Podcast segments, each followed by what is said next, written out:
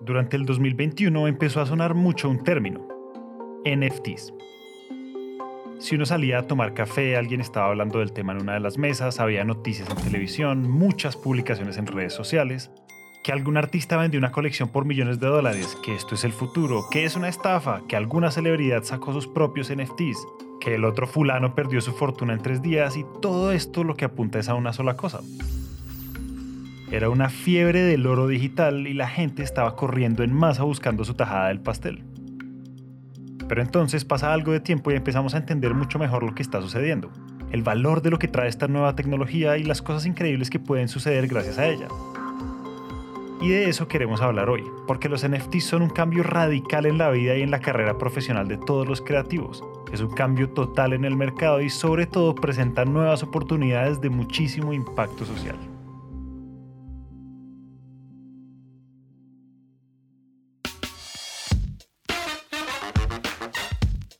¿Qué es lo que nunca nos han contado sobre las industrias creativas? Porque a un médico, una ingeniera o un economista les debería interesar la economía naranja y cómo nos podemos beneficiar de esta industria.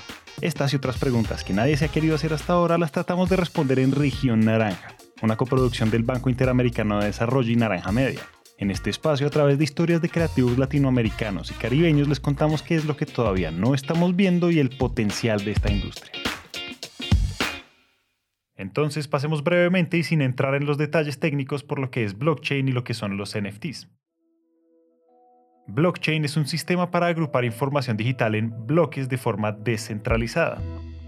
Es decir, que muchas personas tienen parte de la información y es de acceso público. Y si lo piensan, todo lo digital es información que se puede guardar en este tipo de bloques.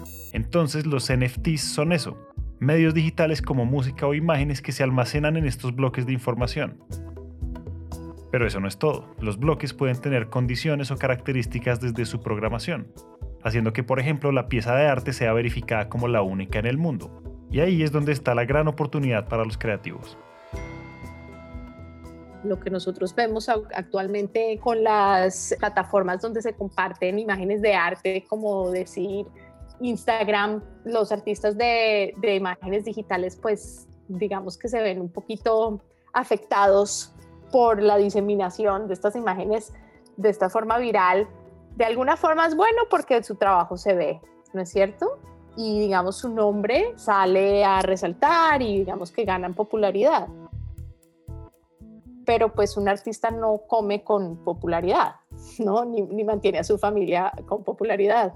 Entonces eh, la tecnología de blockchain por primera vez trae a estos artistas la posibilidad de monetizar a partir de la generación de imágenes digitales y con la posibilidad del arte digital de ser, digamos, escaso. Les presento a Jessica Ángel, artista visual que trabaja con obras sitio específico y pionera en el mundo del criptoarte desde el 2017 junto a los creadores de los primeros NFTs y de las primeras plataformas de comercialización.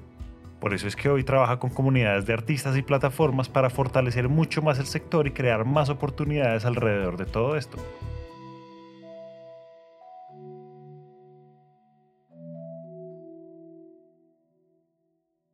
Son cambios de, de paradigmas. ¿Qué significa eso? Que nosotros funcionamos en una sociedad con ciertas reglas y ciertos paradigmas y estamos acostumbrados a esos paradigmas cuando viene un nuevo paradigma, es bien difícil coger nuestras estructuras mentales y cambiarlas y decir, ah, esta otra cosa también. ¿Ves? El cambio que trae es bien, bien, bien revolucionario. La tecnología blockchain lo que hace es que remueve a esa tercera persona, lo que son las galerías que en las estructuras generales del arte, como estamos acostumbrados para que los artistas vendan arte, están siendo removidas. Entonces, eso es excelente para los artistas. Ellos pueden empezar a vender su arte directamente a los coleccionistas sin la necesidad de ese intermediario, que es el galerista que se toma un 50% primero que todo, generalmente, o la persona que, que está vendiendo el arte sacándose pues una tajada, ¿no? Entre el uno y el otro. Entonces, ¿qué pasa? Los artistas por primera vez empiezan a generar fondos y a vender arte sin necesidad de tener a un galerista o a, un intermediario, una persona que la está vendiendo por ellos, sino que directamente los coleccionistas pueden comprar el arte a los artistas a través de ciertas plataformas como Super Rare, Known Origin, eh, Sora, hay una cantidad. El problema que muchos no conocen es que hay miles de historias de artistas talentosos que nunca logran llegar al coleccionista simplemente porque en su ciudad o región ninguna galería lo aceptó. Era una barrera de mercado altísima que muchas veces se basaba en conexiones, nombres y estatus más que en el arte en sí mismo. Por eso es que esto es tan disruptivo. Además la cosa se pone más interesante cuando hablamos de otra idea y es que en la programación de los NFTs se pueden establecer condiciones como las regalías que vuelven al artista cuando se sigue vendiendo su obra en el futuro. ¿Cómo cambió la historia para los artistas? Ahora un artista cobra por su obra en el mercado secundario. Eso antes no existía. Ahora con los NFTs sí, yo siempre gano el 10%, yo creadora, de esa transacción. Eso hace que le dé mucho valor al creador, al artista. Ella es Connie Asnaldi, cofundadora y CEO de Carnaval Art, la primera plataforma de NFTs enfocada en artistas iberoamericanos. Y lo que nos dice es todo un cambio de paradigma, porque es una nueva forma en la que los artistas pueden ganar por su trabajo a través del tiempo. Cuando nosotros hicimos la curaduría para elegir los 23 artistas que iban a formar parte del Bitcoin Genesis Drop, que así se llamó la colección con la que lanzamos 210 obras únicas de uno en uno, una pieza en uno de cada artista, y de los 23 solo tres entendían de criptoarte. Una era Fira, otro es Parratoro y otro se llama Aida. Todo el resto fue un onboarding que yo fui haciendo de artistas tradicionales. De los 20, 18, a las dos semanas me dijeron, no, yo me bajo, esto no es para mí, no me gusta, ¿dónde me metiste? ¿Qué tengo que hacer? No entiendo nada. Estos que te estoy diciendo, estos 18, hoy están completamente fanatizados y entendieron que es un nuevo lienzo, no reemplaza lo que ellos hacen, no reemplaza su pincel, no reemplaza su paspartú, simplemente que es un modo más de mostrar ese arte a través de herramientas tecnológicas. Entonces tenemos artistas que pintan al óleo y han hecho una impresión en alta de su obra, y eso es el NFT. Hay artistas que se han metido con la realidad aumentada, hay artistas que han hecho y le han dado movimiento a las obras que ya tenían creadas, que eso para mí es maravilloso, se han transformado su propia obra, es un agujero de conejo. La tecnología te permite crear lo que por ahí existía en tu cabeza y lo físico no te permitía llevar adelante y ahora podés. Todo esto lo que significa es más libertad, más opciones, más caminos posibles para los creativos, pero claro, como decía el tío Ben, un gran poder conlleva una gran responsabilidad. Y en este caso esto implica que los mismos artistas asumen la responsabilidad de sus ventas y de su promoción. Se convierte en un espacio en donde todos juegan con las mismas reglas, aunque el juego siga siendo muy muy retador. Hay que contar el lado B de esto, que es que no todos van a tener éxito, no a todos les va a ir bien, pero esto es como lo que pasa con YouTube o con Spotify. Vos puedes subir tus canciones a Spotify, después tenés que hacer todo un trabajo para que la gente la escuche, la escuche y tenga reproducciones, o para que tus videos tengan reproducciones en YouTube y vos puedas cobrar de eso. Pero ¿cuántos creadores, cuántos streamers han nacido gracias a que la herramienta existe? Una vez que la herramienta existe, ya después depende de la creatividad de cada uno de los artistas, de cuánto le dedica una marca para crear comunidad, cuánto dedica una fundación, para crear una comunidad donde realmente este valor se, se aprecie. La tecnología y las nuevas plataformas lo que hacen es aumentar el tamaño de la torta. Hay más para todos, así como hay más competencia para ganarse una tajada. Pero esta torta del arte digital es solo el comienzo, porque las cosas se ponen más interesantes cuando empezamos a hablar de una identidad digital. Y es que ese es el futuro de esta tecnología. Y es que si tú piensas, nosotros como humanos, como especie, pues tenemos una afiliación a los objetos muy fuerte y al, al, ser dueño de las cosas, ¿cierto? Y eso es porque eso es lo que nos define, definen cómo los otros nos ven a nosotros, cómo las otras personas nos ven. Entonces, eh, tú te vistes de cierta forma, tú utilizas estas cosas, cierto color y tú creas tu identidad alrededor de los objetos que, que adquieres. Entonces, en esta nueva idea del metaverso, pues, ¿qué está pasando? Hay esa necesidad de generar objetos que crean identidad para las personas que están populando este espacio digital. En este momento todo el mundo está desnudo en este espacio. Ahora qué? Se generan todos estos objetos digitales y ahí hay un mercado grandísimo. Y es que ni siquiera toca ir tan lejos a la idea del metaverso. Redes sociales como Twitter ya están validando y verificando si una imagen de perfil es un NFT. Y es algo que incluso ya ha estado funcionando en los videojuegos desde siempre, en donde uno compra accesorios cosméticos para personalizar su personaje. Y que al final todo se trata de expresión personal en este nuevo mundo digital que está empezando. Ahora, es entendible que para muchas personas esta idea siga siendo difícil de entender, porque no es tan claro cómo podría esto interactuar con el mundo real de carne y hueso. Y pues, ¿se acuerdan de Pokémon Go?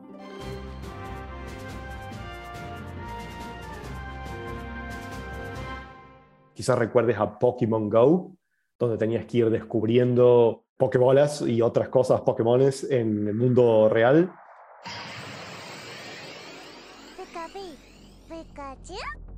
Eh, bueno, utilizamos un poco este concepto eh, lúdico de permitir a la gente eh, ubicar activos digitales en el mundo real que son visibles mediante la cámara del móvil.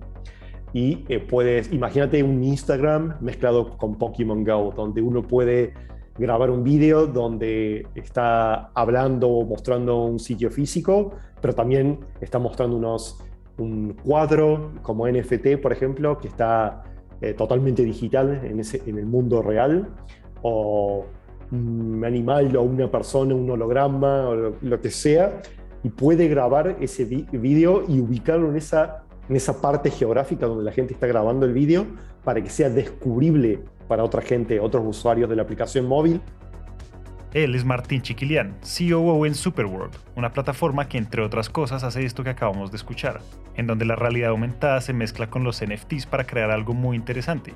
Porque así como todos hacemos identidad con nuestros objetos, también tenemos un apego muy grande con los lugares que visitamos o en los que vivimos. Todos estos son ingredientes que se pueden mezclar para hacer cosas increíbles, porque los NFTs, la realidad aumentada y todo lo que hemos hablado hasta ahora se pueden poner en función de los grandes retos que tenemos hoy y para contarles más sobre cómo se puede ver esto en la vida real, les presento a Hervé del Humo, fundador de Monograma. Cómo a través de eh, una plataforma tecnológica que es el, blockchain, eh, traspasamos valor eh, como arte, como idioma universal contra valor, eh, wellness, eh, eh, riqueza, de utilizar este 30% de los intermediarios en algo que permita justamente realizar acciones sociales, de impacto social. Y entonces el dinero que se generó iba, como siempre, 51% de los artistas, 30% del fondo y 19% a monograma para ser reinvertido en lo que era la operación misma de monograma, para hacer la operación autosustentable en el futuro, es decir, proyectable en el futuro. Cuando la gente ve de qué lugar del mundo estamos hablando, cuando vemos algo, eso hace que el concepto entre de otra forma en, en la cabeza de la persona. Entonces, cuando un artista decide vender su obra en la plataforma de monograma, suceden varias cosas. La primera es que el precio que le paguen por su obra se divide en esos porcentajes. La segunda es que ese 30% que va a un fondo dedicado a impacto social le da al artista y al comprador un voto de decisión sobre lo que se hace con el dinero del fondo. Y cuando Hervé sale a mostrar su idea, muchos artistas y coleccionistas deciden apoyar la iniciativa, porque además al usar blockchain todo el dinero es totalmente trazable y el proceso es transparente. Yo tenía el hábito de taguear, de hashtag, de hacer un hashtag que era social impact. Y a través de este hashtag un día eh, fui, un señor me conectó, se conectó conmigo, diciéndome, mira, nosotros somos de la Amazonia, somos una tribu en Amazonia, somos los Surui en Amazonia, estamos eh, luchando contra eh, los traficantes de diamante, con la gente que trafica nuestra madera, tenemos nuestro territorio en este minuto en peligro. Y la verdad que en este minuto no podemos seguir combatiendo. Eh, esto fue en, eh, Amazonas eh, Oriental, en, Brasil. Básicamente, estas eran dos tribus. El nombre es Cinta Larga, una, y la otra es Pater Surui. Imagínate la responsabilidad. Te dicen, mira, ¿sabes qué? Yo necesito que me ayudes a combatir esto. ¿Y cómo lo vamos a hacer? A través del arte y de la tecnología y la innovación. ¿Cómo vamos a poder justamente conectar con el público? Así es como los equipos de Monograma y Superworld se unen para tomar acción junto a las dos tribus.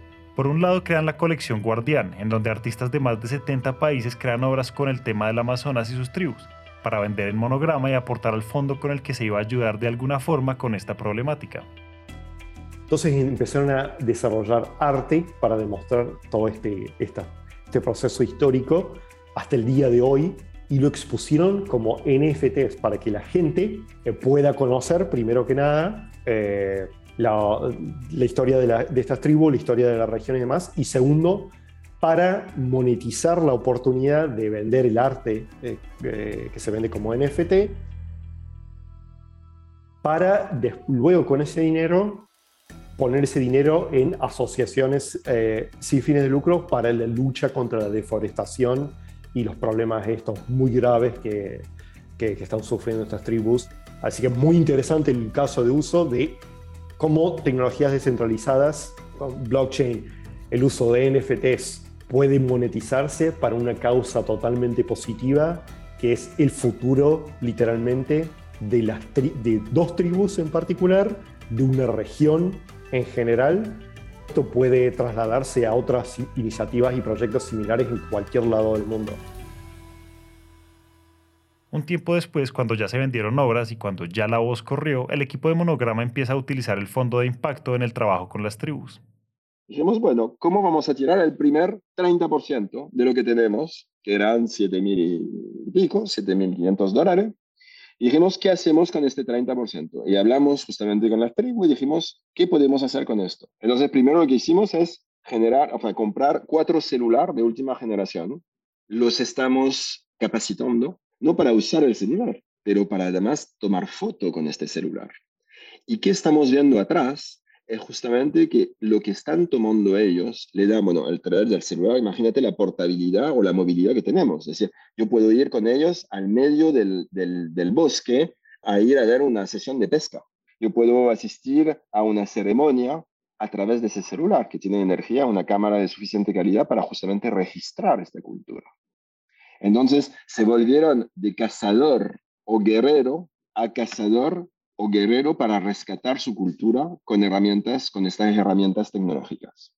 ¿Y qué pasa después de esto? La idea es, no solamente tiene un primer objetivo, que es rescatar la cultura, pero dentro de este rescate de la cultura, la idea es justamente de poder extraer contenido que permitan generar nuevos ingresos. Y este círculo virtuoso no es solamente la generación de ingresos, es raise awareness. Como una tribu hoy día en medio del Amazonas está generando NFT, Suena loco pensar en que las tribus del Amazonas se vean en la situación de convertirse en creadores de contenido digital, pero como dice Hervé, es una oportunidad en donde pueden aplicar soluciones modernas a los problemas modernos que están enfrentando, apalancados de su cultura milenaria y de la tecnología.